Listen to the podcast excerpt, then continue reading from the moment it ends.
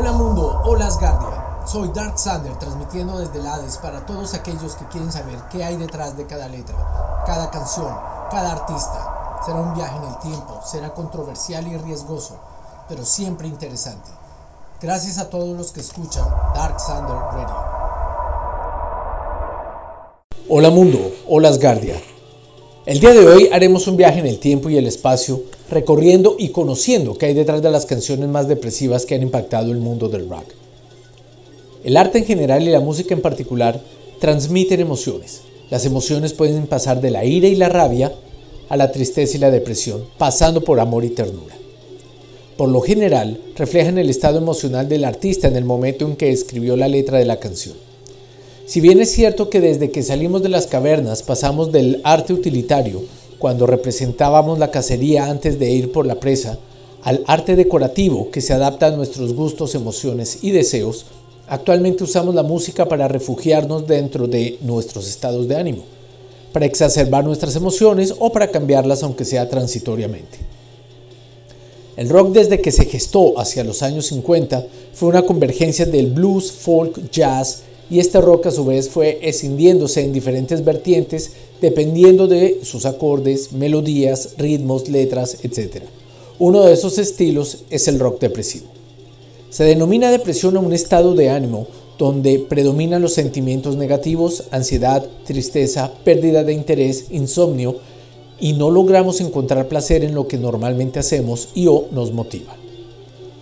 Entonces, el rock depresivo es esa vertiente del rock que nos hunde en la parte más oscura de nuestra mente, donde no hay futuro, donde no hay solución, donde me ratifico como perdedor. Siempre han existido las canciones tristes, pero la generación que se gestó durante lo que llamamos postmodernismo se identifica con este tipo de música. La sociedad les prometió algo que no puede cumplir, ya no se puede creer en las autoridades, no existe un referente y al carecer de un referente la masa postmoderna se vuelve crédula y repite lo que los demás dicen. Tratan de validarse a sí mismos a través de comentarios infundados en las redes sociales virtuales para poder trascender, para ser escuchados, así lo que digan carezca de razón. Es un grito en una botella lanzada al mar. Inicialmente viajaremos a Mississippi en Estados Unidos al año 1996, donde una banda se conforma con el nombre de Three Doors Down, la cual se lanzó a la fama con su éxito Kryptonite. En el año 2000 lanzan su primer álbum de estudio, The Better Life, el cual vendió 6 millones de copias, donde se incluye la famosa canción Loser. Esta es una canción de catarsis, donde se hace ejercicio de verbalizar ese sentimiento de verse sometido por el vicio de las drogas y los coros gritan el final inevitable de seguir en ello. Esta canción vuelve al estilo grunge de los 80s, el cual fue extinguiéndose hacia el 2000. Está influenciado por el punk, algunas otras veces es llamado el sonido de Seattle. Es un rock clásico con riff de heavy metal, con guitarras muy agresivas y distorsionadas y letras de apatía y desencanto. Así que entremos en materia, escuchemos los arreglos musicales, la cadencia y sobre todo esa letra que nos hunde en lo más profundo de nuestras pesadillas. Empezamos con Amalusa de Three Doors Down.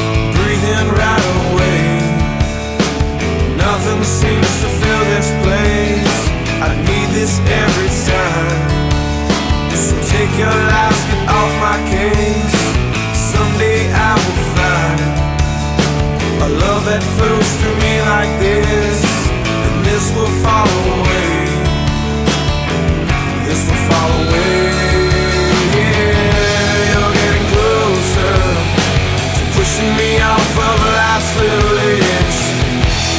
I'm a loser.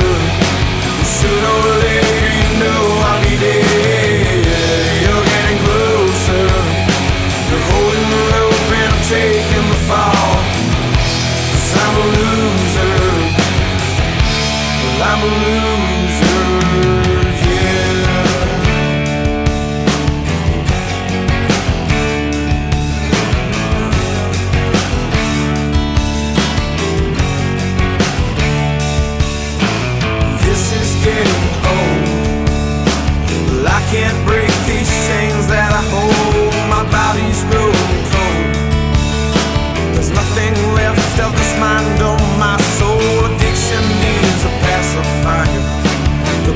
was born.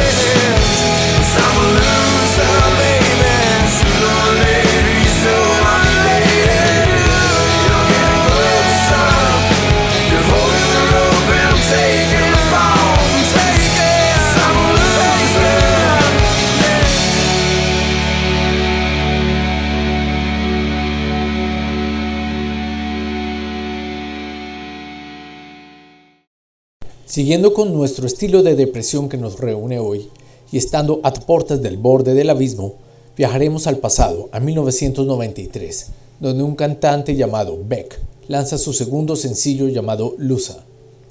Esta canción fue la primera de Beck en llegar a las primeras 10 canciones de Billboard en 1994. Fusionó la música folclórica con el rap y sus letras hacen alegorías a diferentes escenarios con metáforas a veces crípticas. Hay que estar en el medio para poderlas entender como cuando dice My time is a piece of wax, haciendo referencia a hacer discos, acetatos. Termite, haciendo referencia a los baby boomers, cohorte demográfica que precedió a la silente generación X que nunca tuvo un identificador. A Beck le tomó 10 minutos escribir esta canción. Es solo un montón de palabras con ritmo. Sin embargo, hay muchas interpretaciones para estas palabras. Su cadencia rítmica hace que la canción sea un tema muy pegajoso, aunque sus mensajes pueden ser oscuros. Con ustedes, Loser de Beck.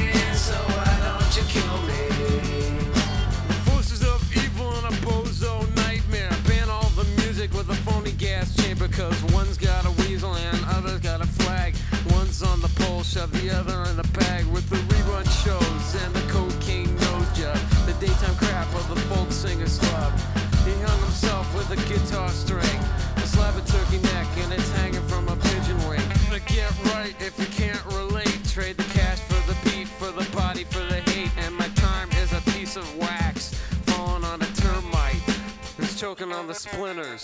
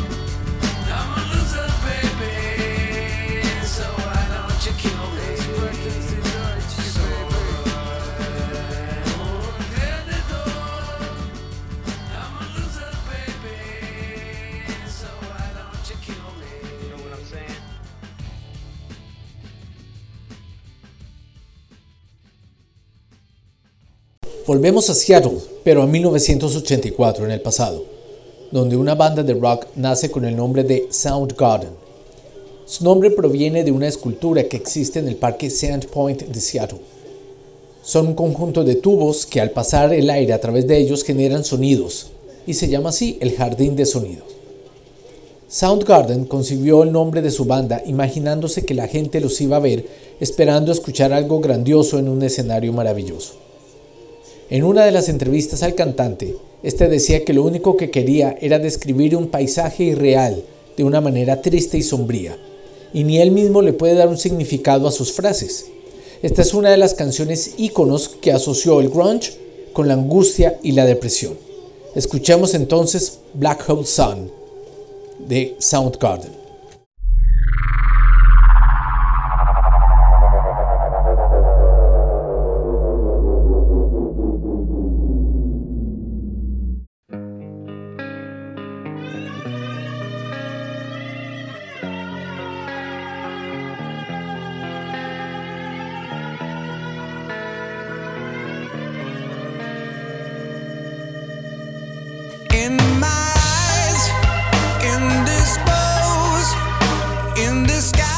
no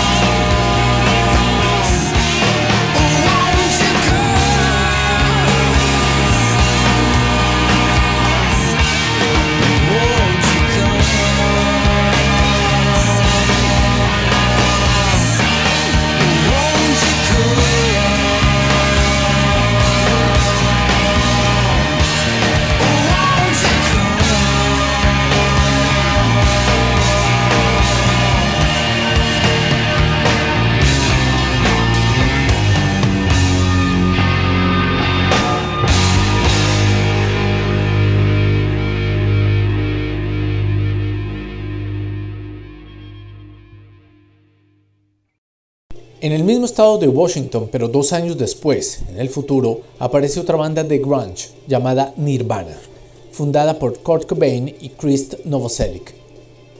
Fue una banda que creció muy rápido a nivel mundial. En 1993 se editó el álbum In Utero, del cual se extrae la canción que ahora nos atrapa, Heart Shaped Box. En una entrevista con Kurt Cobain, se dijo que el título de la canción se inspiró en un documental sobre niños con cáncer. Sin embargo, muchos afirman que se hace referencia a la tortuosa relación con su esposa Courtney Love, porque parece insinuar una relación inestable. Llama la atención que el álbum Inútero se iba a llamar I Hate Myself and I Want to Die. La inestabilidad emocional y la adicción a las drogas llevó a su muerte apresurada y al final de Nirvana. Sin embargo, marcó una tendencia y una época. Con ustedes, Heart Shaped Box de Nirvana.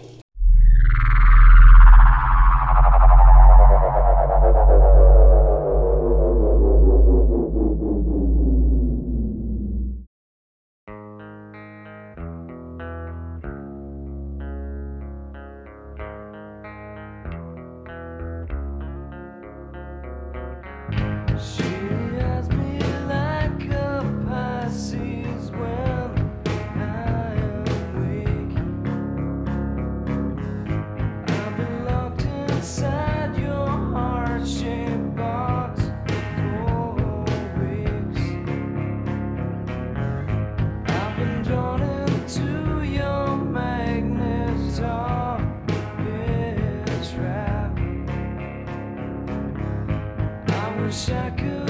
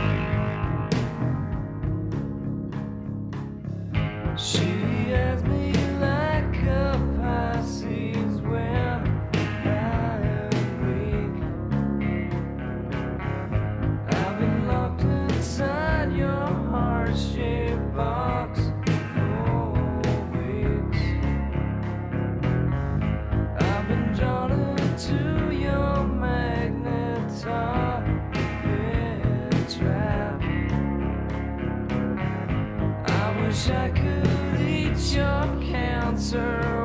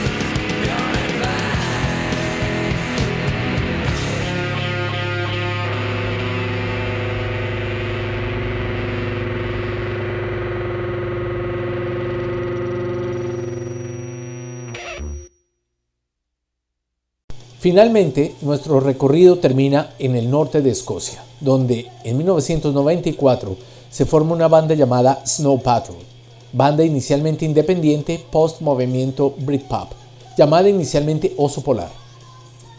Tuvieron dos álbumes que no fueron exitosos. En 2002 firman con Polydor Records y lanzan su álbum Final Straw, de donde extraemos el sencillo Run, con la cual venden más de 3 millones de copias. La canción fue escrita por Gary Lightbody después de caerse por las escaleras y durante su recuperación en casa. La canción hace referencia a la familia y cómo se siente uno protegido con ella, cómo se siente al perder a un ser amado. Hay mucha tristeza y compasión en la letra. Con ustedes, Snow Patrol y Run.